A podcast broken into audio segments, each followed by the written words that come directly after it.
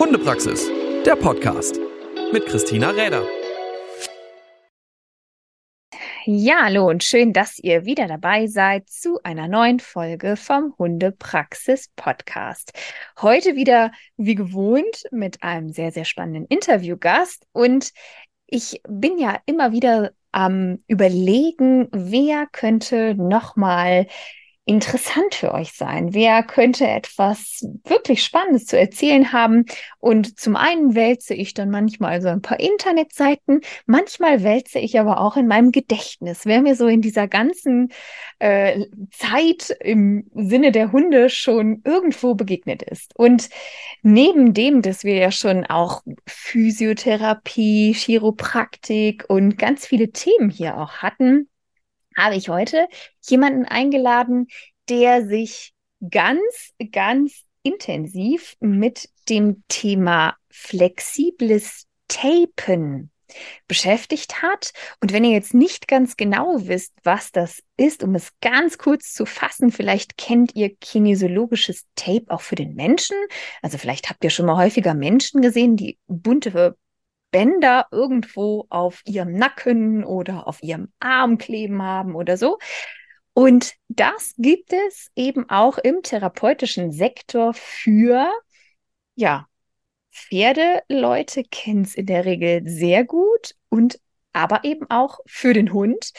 Und da erinnerte ich mich an jemanden, den ich einmal bei Tierheilpraktikertagen getroffen habe. Ist schon ein paar Jährchen her tatsächlich. Ich muss gerade so im Gedächtnis kramen. Ich glaube, so bestimmt äh, 12, 13 Jahre vielleicht, wenn ich das so, oh Gott, ja, das ist schon lang her.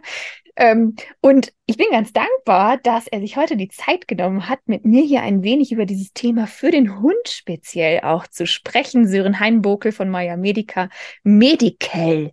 Schön, dass du da bist und dir die Zeit genommen hast.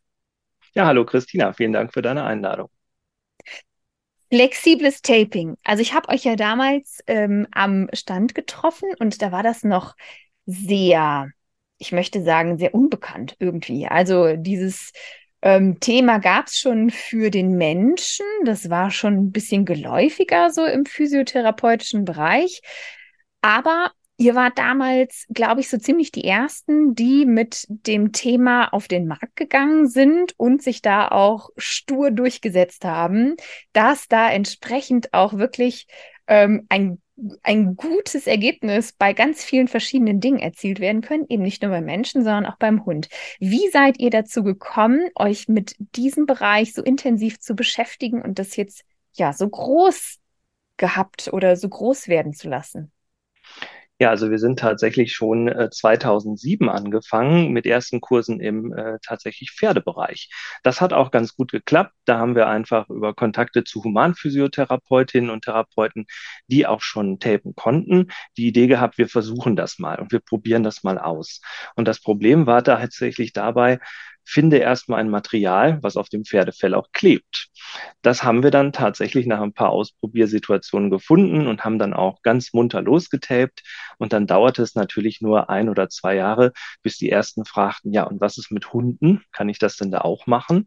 Ja, und dann haben wir weiter überlegt, was man denn da tun kann und welche weiteren Schritte wir machen müssen. Genau, und habe das dann so ein bisschen adaptiert, äh, im Grunde dann auch vom Pferd, was ja tatsächlich auch fast noch ein bisschen einfacher ist. Ähm, und seid da dann ja. eben so Schritt für Schritt weitergegangen. Ähm, ja, das war gar nicht so einfach, wenn ich das noch kurz sagen darf, weil wir haben tatsächlich dabei festgestellt, es funktioniert am Hund erstmal gar nicht. Und dann haben wir überlegt, woran das liegt und hatten ganz viele ähm, auch Monate die Idee, das vielleicht nur postoperativ zu machen, haben dann mit einer Bremer Tierklinik ein bisschen rumprobiert. Naja, und dann kamen wir doch mal auf die sehr simple Idee, einfach mal anderes Tape zu verwenden und plötzlich funktionierte es. Also das war tatsächlich ein richtiger Gamechanger in dem Moment. Ist ja jetzt auch äh, tatsächlich, wenn ich mir das so vorstelle, äh, Mensch, der hat äh, wenig bis kaum Haare irgendwie auf äh, der Haut und äh, ja auch eine ganz andere Gewebsspannung als so ein Pferd und ein Pferd wiederum als der Hund. Ähm, magst du uns vielleicht so ein bisschen erstmal grundsätzlich nochmal abholen, weil viele kennen das jetzt vielleicht gar nicht, was das überhaupt ist, wofür das gut sein kann. Ähm, magst du uns mal so einen ganz kurzen Abriss geben, was im Prinzip mit diesem Tape? Was, was, was, was tut sich da? Was bewirkt das? Warum macht man das? Ähm, wo kann man das nehmen? Also es gibt tatsächlich verschiedenste Anwendungsmöglichkeiten. Die Idee von uns war erst, dass wir es ausschließlich therapeutisch für Fachkreise anbieten. Also dass zum Beispiel Tierphysiopraxen oder auch tierärztliche Praxen das Ganze verwenden können, um begleitend, also ergänzend, zum Beispiel nach einer Verletzung oder nach einem Befund, nach einer OP, das Ganze anzuwenden. Die Idee ist, dass man das sowohl muskulär spielt, also dass man versucht, die Muskulatur zu unterstützen, zu stärken, dass man aber auch auf Sehnen und Bänder ein einfließen kann. Ich sage immer so ganz platt, das ist ja fast, als wenn wir von außen ein bisschen eine dauerhafte Unterstützung draufbringen oder auch die Hand der Therapeutin oder des Therapeuten die ganze Zeit noch, ich sag mal, im Rücken des Hundes zum Beispiel kleben bleibt, obwohl wir schon längst wieder unterwegs zum nächsten Patienten sind. Und ähm, was auch noch hinzukommt, ist, dass man tatsächlich sehr schön das, ich sag mal, das Empfindungsvermögen, also die Lage- und Richtungswahrnehmung, die wir ja auch als Therapeuten unter Propriozeption kennen, die kann man damit auch beeinflussen. Und das finde ich ehrlich gesagt mit die tollste Variante dabei. Das heißt, ich meine, wir zwei wissen dann, worüber wir sprechen. Aber mhm. das heißt ja zum Beispiel, ähm, jetzt so der ganz normale Hundehalter, was sind so klassische Bilder oder ähm, also Krankheitsbilder oder Situationen, in denen ein Physiotherapeut oder ein Therapeut, ein Anwender, mhm. wer auch immer jetzt derjenige ist, wann könnte der auf die Idee kommen oder vielleicht ich auch als Hundehalter es ansprechen, dass das vielleicht eine Idee wäre? Wo siehst du super Einsatzgebiete, so bei Krankheitsbildern? Mhm. Dingen. Also das erste Einsatzgebiet ist immer dann, wenn du bei der Muskulatur Ungleichheiten feststellst. Also wenn zum Beispiel der Hund im Gangbild ein Problem hat und du denkst, der braucht von hinten so ein bisschen Pfeffer, der braucht ein bisschen Schub sozusagen. Dann kann man dadurch, dass man die beteiligte Muskulatur stärkt, sowohl durch therapeutische Übungen als auch durch das Tape selber, noch einen zusätzlichen Trainingsreiz mitgeben und auch gleichzeitig einen Schmerzreiz geben, äh, beziehungsweise eine Schmerzlinderung, nicht ein Reiz, das ist ganz wichtig, durch den Reiz des Tapes. Stell dir das ganz einfach vor, wenn du dir zum Beispiel schon mal das Knie gestoßen hast oder solche Dinge. Was machst du ganz reflexartig in dem Moment? Man fängt an, sich irgendwie mit der Hand darüber zu reiben. Und da steckt ja im Grunde nur die Physiologie dahinter, dass man durch dieses Reiben, durch diesen Schmerz oder durch diesen, ja, diesen Schmerzreiz mit dem Reiz versucht zu überlagern. Also nochmal ausgedrückt, wir versuchen durch unser Reiben den Schmerzreiz zu überlagern. Und das können wir tatsächlich auch mit Tape machen, alleine dadurch, dass wir das aufkleben. Denn das Tape klebt dann ja in den Haaren drin. Und dadurch, dass das in den Haaren bei jeder Bewegung, die der Hund macht, noch so, so kleine, minimale Kontakte und Reize gibt, überlagert das den Schmerzreiz. Und so kann man das unter anderem versuchen zu erklären. Ich muss gleich immer dazu schicken, nicht alles, was wir da machen, kann man wissenschaftlich belegen. Das ist mir mal ganz wichtig, das zu sagen. Viel ist auch auf Erfahrungen von Therapeuten und auch von Anwendern beruht, aber wir können mittlerweile einiges davon belegen. Genau, also das, was du jetzt gerade gesagt hast, ähm, ich meine, als Tierheilpraktiker, Tierphysiotherapeut, ähm, wir, wir lernen ja damit umzugehen, dass es Menschen gibt, die uns anschauen und ein bisschen mit dem Kopf schütteln, wenn wir gewisse Dinge tun. Ähm, ist ja auch in Ordnung, aber es ist ja auch schön, wenn man solche Dinge auch mal nachweisen kann. Also ich habe ja auch schon mal mit einem mhm. ähm, recht großen Hersteller homöopathischer Arzneimittel eben auch mal einen Podcast gehabt, wo es auch darum geht, oder ging, dass eben auch gewisse Dinge wirklich auch klinisch erforscht werden. Also es ist ja jetzt nicht so, als würde man einfach nur denken, oh ja, das hat da funktioniert und deswegen baut man das so weiter auf, sondern auch ihr seid ja immer bestrebt, zum einen, klar, Erfahrungen sind super, super wertvoll, die man dann auch hinzuziehen kann und vielleicht auch dem einen oder anderen wieder mit auf den Weg gibt, weil der wird vielleicht in die ähnliche Situation kommen. Aber ihr seid ja auch dabei, dass es in verschiedenen Bereichen eingesetzt wird, um auch wirklich das erfassen zu können. Also ihr habt auch Studierende immer wieder. Ja. Magst du da so über diesen Bereich und über das, wie kann ich das nachvollziehen, ein bisschen was erzählen? Ja, klar, gerne. Also dazu vielleicht erstmal zu mir selber. Ich bin nämlich eigentlich Tierphysiologe. Ich habe Bio studiert und deshalb liegt mir das immer sehr am Herzen. Und auch die bei uns bei Maya Medical tätigen Tierärztinnen und Tierärzte sind da natürlich auch immer sehr daran interessiert, dass wir jetzt nicht irgendwie, also wir sagen intern immer einen Quatsch verkaufen, dass wir tatsächlich auch nachweisen können, das, was wir da tun. Das ist manchmal gar nicht so einfach, denn aufgrund des Fells und aufgrund, dass es ja Tiere sind, muss man aufpassen, dass man nicht in irgendwelche anmeldepflichtigen Tierversuche gerät. Das heißt, wir brauchen Partner in dem Moment, die das Ganze mit unterstützen. Und das ist zum Beispiel also eine der Universitäten, die das macht, die Uni Nürtingen. Die sitzen in Baden-Württemberg und mit denen arbeiten wir sehr viel zum Beispiel im Pferdebereich zusammen.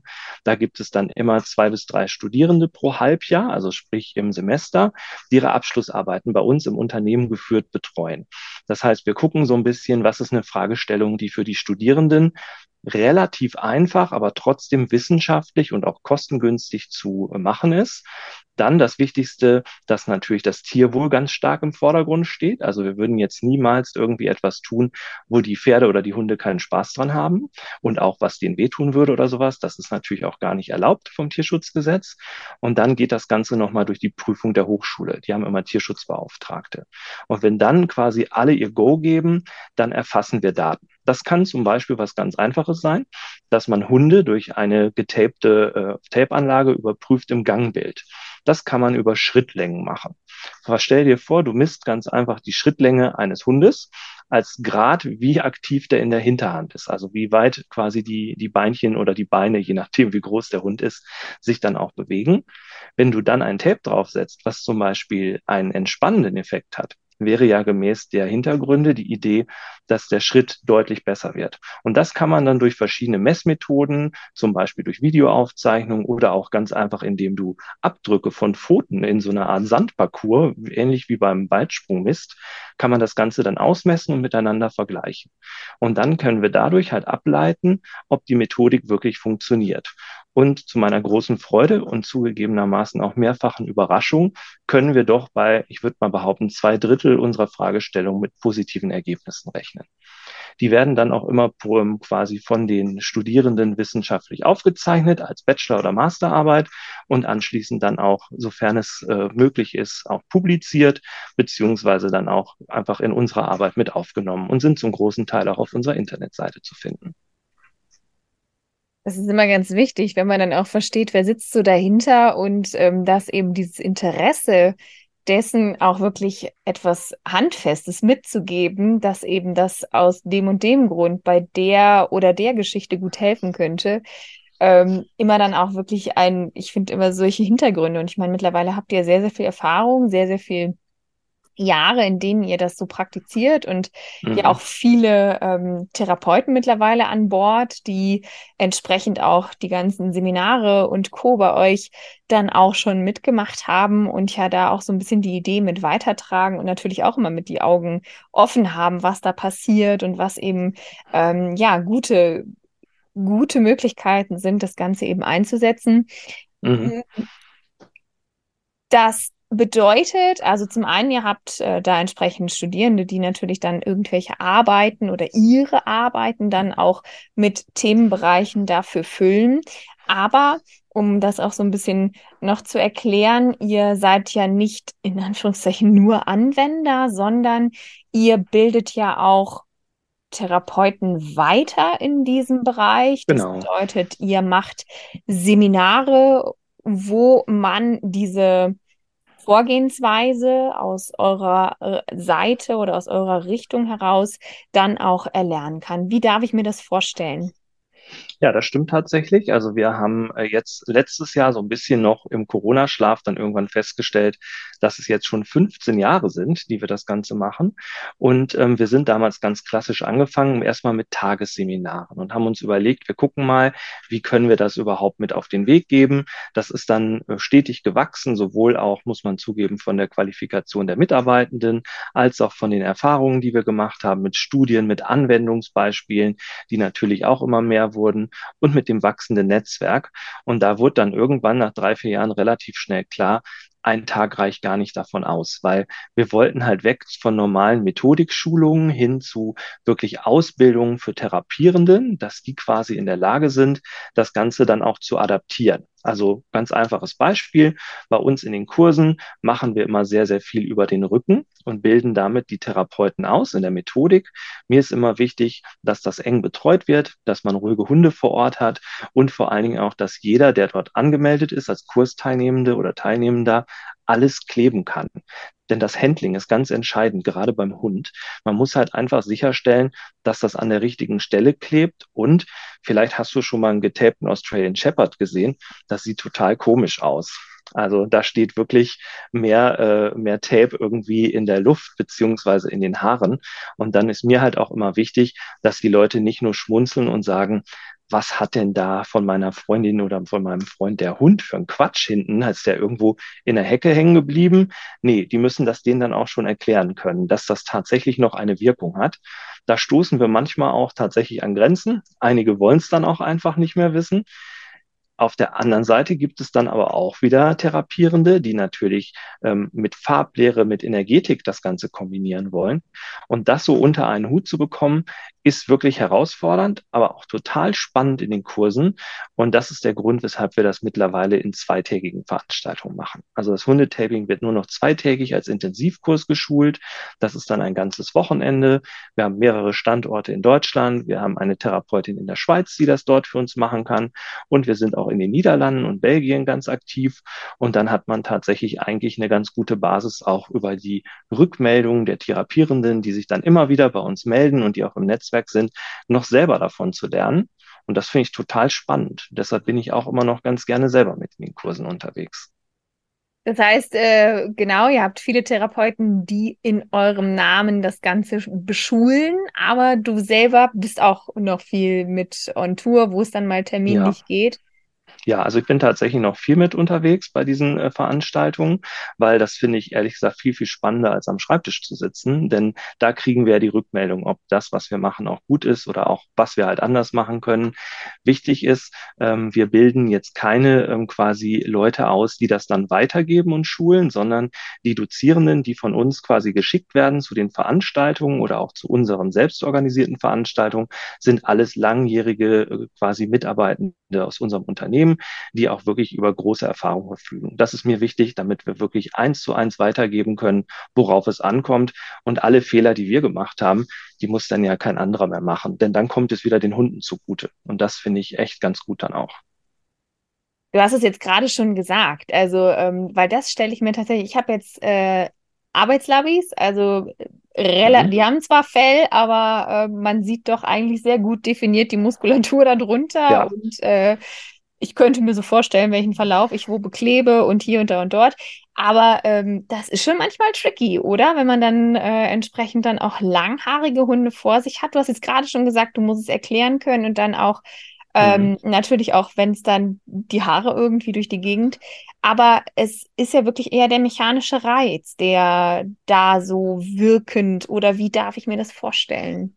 Ja, also natürlich ist das je nach Wirkmechanismus. Es gibt fünf verschiedene Grundmethodik, die wir auch mehr oder weniger aus dem Humanbereich damals erst übernommen haben. Und natürlich kannst du das nicht eins zu eins vergleichen, wie von dir gerade angesprochen mit den Haaren. Was auch nicht zu unterschätzen ist, eine Fettstruktur oder auch generell die, die Beschaffenheit des Fells. Ähm, da können wir uns auch den Rauhaardackel angucken. Da wird es oh, dann ja. auch irgendwann schwierig.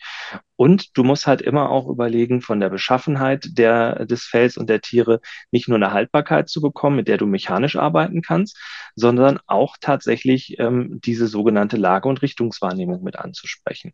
Und deshalb kann man sowohl vorausgesetzt, man kommt an die Struktur ran. Da hast du ja mit deinen Labis gerade schon genau die richtigen angesprochen. Da ist alles definiert. Da kannst du sehr gut muskulär arbeiten.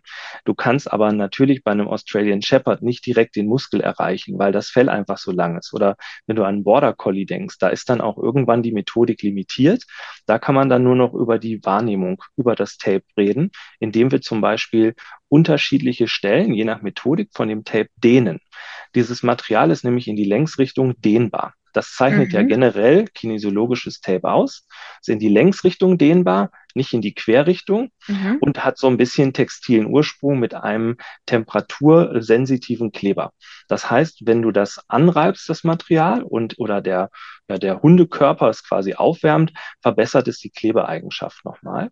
Und dadurch sind wir in der Lage halt mit unterschiedlichem, wir sagen Zug, also Stretch des Materials an der entsprechend richtigen Stelle zum Beispiel einzuwirken auf die Muskulatur, auf die Haarwurzelwahrnehmung.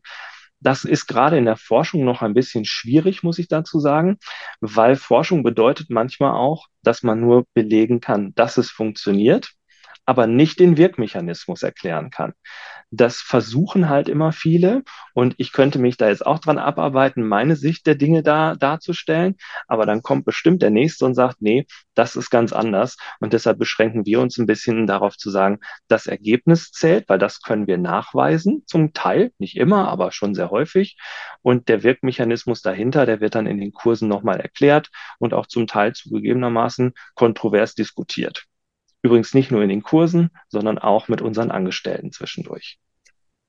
Kann ich mir gut vorstellen, wenn man da dann natürlich entsprechend auch viele Leute hat, die dann viele Ideen haben und äh, dann auch schon lange mit dabei sind, dass man da natürlich dann auch äh, so ein bisschen überlegt, was, wie, wo. Und ja, das ist halt immer das, wenn man mit Tieren arbeitet, man ähm, kann halt in keine exakte Empfindung oder irgendwas nachfragen. Man kann sich dann nur über irgendwelche messbaren Parameter oder irgendwas, was man nachvollziehen kann, natürlich so ein bisschen rantasten. Ist das Ergebnis definitiv ein besseres als vorher oder wie funktioniert das? Aber das ist ja immer bei allem, was wir mit Tieren machen, so eine Geschichte. Da stehen wir halt in der Verantwortung, finde ich. Da müssen wir alle sehr genau aufpassen.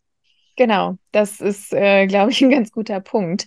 Und dass ihr da entsprechend ja auch eure, ich sag mal, Studien oder die Studieninter das Studieninteresse auch entsprechend natürlich ähm, immer wieder habt. Ihr seid ja auch, ich sage jetzt mal gar nicht nur so im therapeutischen Bereich wird es eingesetzt, sondern auch äh, im Trainingsbereich. Also du hast ja, ähm, darüber erzählt, über Diensthunde und so weiter. Magst du da vielleicht noch was zu sagen? Mhm. Also es ist tatsächlich richtig, dass wir erst so diesen therapeutischen Ansatz hatten und man dann gemerkt hat, naja, jetzt klebt es mittlerweile so gut durch die veränderte Materialstruktur und auch, ich muss zugeben, wir arbeiten mittlerweile sehr gut mit dem Hersteller zusammen. Wir haben uns da nicht irgendwie einkaufen lassen. Das ist mir immer wichtig, dass man die Freiheit hat. Aber wir haben mittlerweile Einfluss auf diese Materialien. Materialien. Und da wurde dann tatsächlich auch plötzlich möglich, dass wir einfach das Ganze therapeutisch einsetzen können und im Training. Und Training heißt zum Beispiel, ich weiß aktuell, dass es ähm, in der Schule für Diensthundewesen der Bundeswehr, da waren mal Leute von äh, da bei uns. Ähm, es ist äh, unsere Schweizer Angestellte, die ist immer mit den Mallis, diesen, äh, was sind denn das, diese, diese Schutzhunde da in der Schweiz, ne, ist glaube ich eine belgische Rasse, mhm. ähm, die sind auch tatsächlich sehr häufig da. Und ähm, sie klebt da immer die eingesetzten Schutzhunde tatsächlich im Pfoten- und Sehnenbereich als quasi Prävention, weil die sind ja sehr stark belastet, wenn die mit im Einsatz sind. Und da hat sie dann mit den Hundeführern eine Anlagetechnik entwickelt, die die dann auch einsetzen können, um einfach sicherzugehen, dass ihre Tiere auch wieder gut mit aus dem Einsatz kommen. Ich weiß auch, dass zum Beispiel Diensthunde der Rettungshundestaffeln schon mit Tape arbeiten. Also das wird auch immer mehr, dass quasi so der berufliche und auch der ja nicht nur rein therapeutische Zweck mit dem Tapen hervorgehoben werden super spannend. Ich glaube, ähm, da gibt es noch viele, viele Möglichkeiten. Und wenn man so sieht, was hat sich so in den letzten Jahren entwickelt, ich glaube, da stehen noch so ein paar Dinge offen, wo mhm. wir mit Sicherheit oder mit Sicherheit auch immer noch weiter auf äh, ja, viele Ideen oder viele Möglichkeiten auch hoffen dürfen. Und ja, im Grunde ähm, eine spannende Möglichkeit, zumal therapeutischen, aber vielleicht auch im Trainingsbereich. Ich glaube, dass da viele du hast es jetzt gerade mit den Diensthunden gesagt. Ich könnte mir auch vorstellen, dass viele Sporthunde davon auch sehr profitieren ja. würden. Ähm, da auch also auch das tun sie schon, da muss ich kurz einhaken, das tun sie auch schon. Also wir haben hier, wir bekommen ja immer relativ viele Rückmeldungen. Wir haben hier schon auch sehr nette äh, Anrufe manchmal dann bei uns in der Verwaltung, wo dann mal auch nicht nur angerufen wird, wenn etwas gar nicht geklappt wird, sondern wenn dann auch mal wieder irgendwie gesagt wird, hier der Windhund, den hatte ich jetzt tatsächlich mal wunderbar geklebt und der hat dann tatsächlich seine Verletzung schneller überstanden und konnte wieder mit ins Training einsteigen. Und wir haben ihn da noch begleitet. Ich muss zugeben, ich bin selber nicht so firm, was zum Beispiel das Thema Doping äh, bei Hunden betrifft. Ähm, okay, das ja. weiß ich nicht. Ähm, da hast du vielleicht noch einen Gesprächsgast oder, oder einen Interviewpartner für mich dann auch parat. Ich weiß allerdings, dass es beim Pferd je nach Ausrichtung dann auch ganz schnell reinlaufen kann, dass man das Pferdetaping als Doping aufzeichnen ah. kann. Und deshalb muss man da natürlich auch wieder sehr vorsichtig und verantwortungsvoll mit umgehen. Ja, durchaus vorstellbar, je nachdem, was so ein Tape macht, wenn es dann natürlich auch entsprechend vorgewählt. Ja, ähm, guter Punkt. Mhm. Aber ähm, sieht man mal, mit welchen Dingen man konfrontiert wird, wenn man äh, eigentlich eine gute Idee hat und dann erstmal sich so da durchfummelt. Also ich kann mir gut vorstellen, dass gerade so in diesem äh, Bereich, wo man dann auch versucht, Dinge nachzuweisen. Natürlich, also wie du es schon erklärt hast, wo man entsprechende, Ra wo der Rahmen ja auch einfach gesetzt ist, zu sagen, ähm, ich kann das und das mit den Hunden gut verantworten, da fühlt sich der Hund bei wohl, das ist in Ordnung und ja ähm, dass es eben nicht in dieses, äh, wie du schon sagtest, darüber macht man sich gar keine Gedanken, dass es nicht in Richtung Tierversuch oder irgendwas dann ähm, äh, gehen würde, der Gedanke oder dass es so aufgefasst werden könnte. Also äh, viele Dinge, wo man dann auch als Unternehmen natürlich darauf Rücksicht nehmen muss und ähm, in diesem Sinne dann äh, sicherlich auch ein bisschen begrenzt ist, aber ähm, natürlich, aber auch zu Recht begrenzt ist. Das muss man auch ganz klar sagen. Also ähm, wenn man mit einer Universität zusammenarbeitet und dann auch schaut, wie dort reglementiert und auch überwacht wird, bin ich immer sehr beruhigt, weil das hat jetzt gar nichts mit diesen klassischen, ich sag mal, Horrorvorstellungen, wie wir sie vielleicht kennen. Die Leute hören dann, das ist ein Tierversuch und haben eine ganz falsche Vorstellung dazu. Ich würde immer sagen, es ist eine wissenschaftliche Untersuchung, denn das kommt es wirklich am nächsten. Wir kleben halt äh, das Tape drauf, gucken uns an, was passiert vorher, hinterher und je nach Fragestellung wird es ausgewertet. Und deshalb muss man da auch sehr offen kommunizieren und auch sehr ähm, vorsichtig tatsächlich auch mit umgehen. Ja, einige Punkte, die es zu beachten gilt. Und ähm, ja, wenn du jetzt als Hundehalter oder als Therapeut dich da ein wenig angesprochen fühlst, da vielleicht ein bisschen mehr zu erfahren möchtest und als Therapeut eben auch entsprechend äh, diese Schulungsmöglichkeiten äh, von euch entsprechend besuchen wollen würdest, dann findest du dazu natürlich viele, viele Informationen im Netz und auch den Kursplan, die aktuell geplanten Seminare, was noch so ansteht. Den Link packen wir selbstverständlich unter den Podcast und auf der Seite findet ihr auch Informationen noch einmal zum Taping allgemein. Und ich bin mal gespannt. Schreibt ihr auch irgendwann mal ein Buch? Also das wäre ja dann mal so das nächste Spannende, wo ja, ich. Also es gibt ja schon Bücher auf dem Markt und ich muss zugeben, ich bin jetzt nicht der Freund davon, jetzt sofort ein Buch zu schreiben. Wir haben ein sehr ausführliches ähm, Lehrskript geschrieben ähm, und ähm, damit möchte ich es tatsächlich belassen. Also wir befreuen uns momentan darüber, also man soll niemals nie sagen, aber wir freuen uns mittlerweile darüber, dass wir vernünftige und hochwertige Fortbildungsskripte haben, die wir dann auch unseren Fachkreisen zur Verfügung stellen. Denn das ist vielleicht noch wichtig. Wir bilden tatsächlich nur Therapeuten, Tierärzte etc. oder assoziierte Fachkreise aus. Das bedeutet auch Hundetrainer etc. Aber der reine Freizeithundebesitzer sollte jetzt nicht auf die Idee kommen, seinen Hund zu tapen, denn auch da kann man relativ viel falsch machen. Und das ist mir dann immer wichtig, dass man das den Profis überlässt. Aber auch für diese Leute bietet dann zum Beispiel unsere Internetseite was, denn sie können dort äh, quasi den Therapeuten finden, der bei Ihnen in der Nähe ist. Den vermitteln wir darüber. Genau, super wichtig, denn es ist ja wie bei allen auch, ich sag jetzt mal, eher, also naturerkundliche Verfahren oder alternative Verfahren werden ja sehr häufig als so lapidar abgetan, aber alles, was eine Wirkung irgendwo hat, hat halt auch gerne mal vielleicht eine Nebenwirkung, wenn es nicht so richtig eingenommen, genau. angewendet genau. oder wie auch immer wird. Also jetzt bitte nicht ähm, als Hundehalter ohne anatomische, physiologische Kenntnisse hingehen und äh, meinen, jetzt probieren wir das mal aus. Das hat alles seine Berechtigung. Man sollte eben wissen, was von wo nach wo läuft, fließt und ähm, das ist dann wohl doch eher die Sache der Therapeuten. Aber das hast du schon schön gesagt, dass man natürlich dann auch entsprechend Therapeuten finden kann, die damit arbeiten und mhm. ähm, eben die Therapeuten dann auch entsprechend bei euch Seminare finden. Und ich habe jetzt schon jemanden im Kopf, äh, die äh, viel mit Diensthunden macht, die äh, sicherlich mhm. sehr, sehr interessiert wäre. Ähm, das sind natürlich ganz viele verschiedene Bereiche, wo wirklich ähm, ja, das Ganze denkbar wäre. Und ich glaube, da kann man bei euch unheimlich viel Informationen finden, entweder für sich oder dann eben entsprechend auch als Schulungsmöglichkeit für die Fachkreise und somit natürlich der Hinweis unter dem Podcast. Und ja, Sören, ich danke dir an dieser Stelle ganz herzlich für deine Zeit, für den Einblick, Gerne. den du uns hier ein bisschen verschafft hast und das dahinter, hinter dem, ja, Taping eine ganze Menge steckt, nämlich ganz viel Erfahrung, ganz viel machen, ausprobieren, wirklich darum ein Gerüst schaffen, um das Ganze entsprechend auch weiter fortzuentwickeln zum Wohl der Hunde und äh, zu einem sehr, sehr guten Mittel, was angewendet werden kann. Vielen lieben Dank und ganz viel Erfolg weiterhin für euch und für eure ja, Unternehmungen. Ja, vielen Dank. Ich danke natürlich auch dir für die nette Einladung und das gute Gespräch. Hundepraxis, der Podcast mit Christina Räder.